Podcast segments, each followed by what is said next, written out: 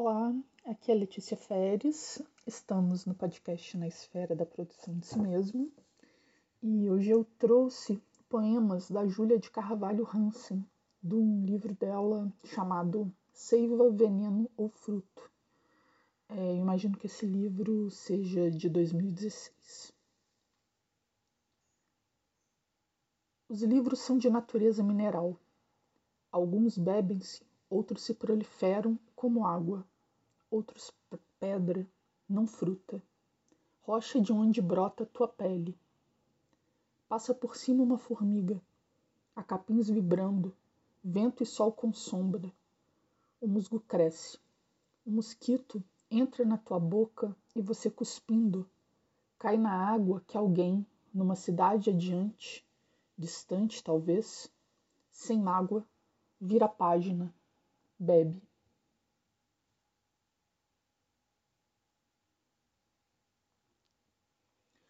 Foi-se o tempo em que confundia a ação com a fúria do movimento.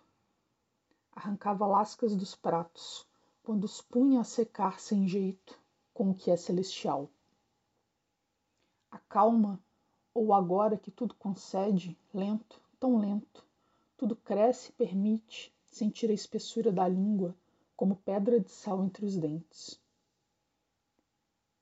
Visitei o encontro entre dois oceanos, tanto fundo vi no azul que o sal respingou meus ossos, me marcando feito gado. Uma besta intentou fugir, mas senti os braços como galhos de um velho carvalho, enraizado e que não considera mudar de rumo.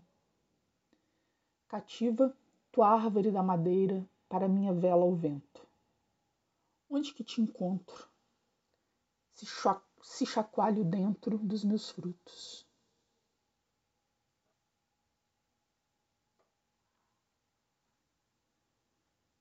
Criar raízes é o mesmo que fazer órbitas. Desenhar o resto da água que se abanca em gelo nos polos, ou a cobertura de musgo que vive na sombra e com o vento não se arranca, embora movimente sutilmente quando chove.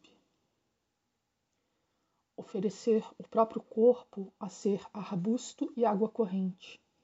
Vento já não sei, o que engloba, o que me olha.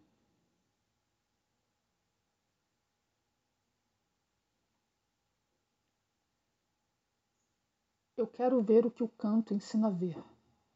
Curiosa capacidade das plantas de iluminarem o cantar. E assim fazerem o que não sabem fazer: cantar.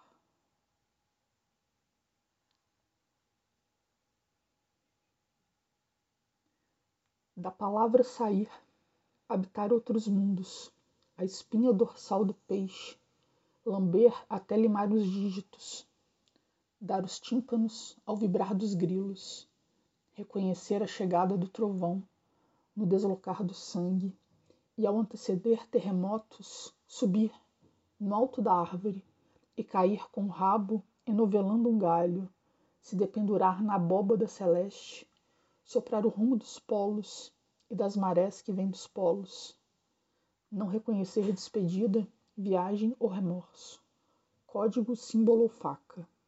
Nunca alterar a rota do fogo, ser seiva, veneno ou fruto.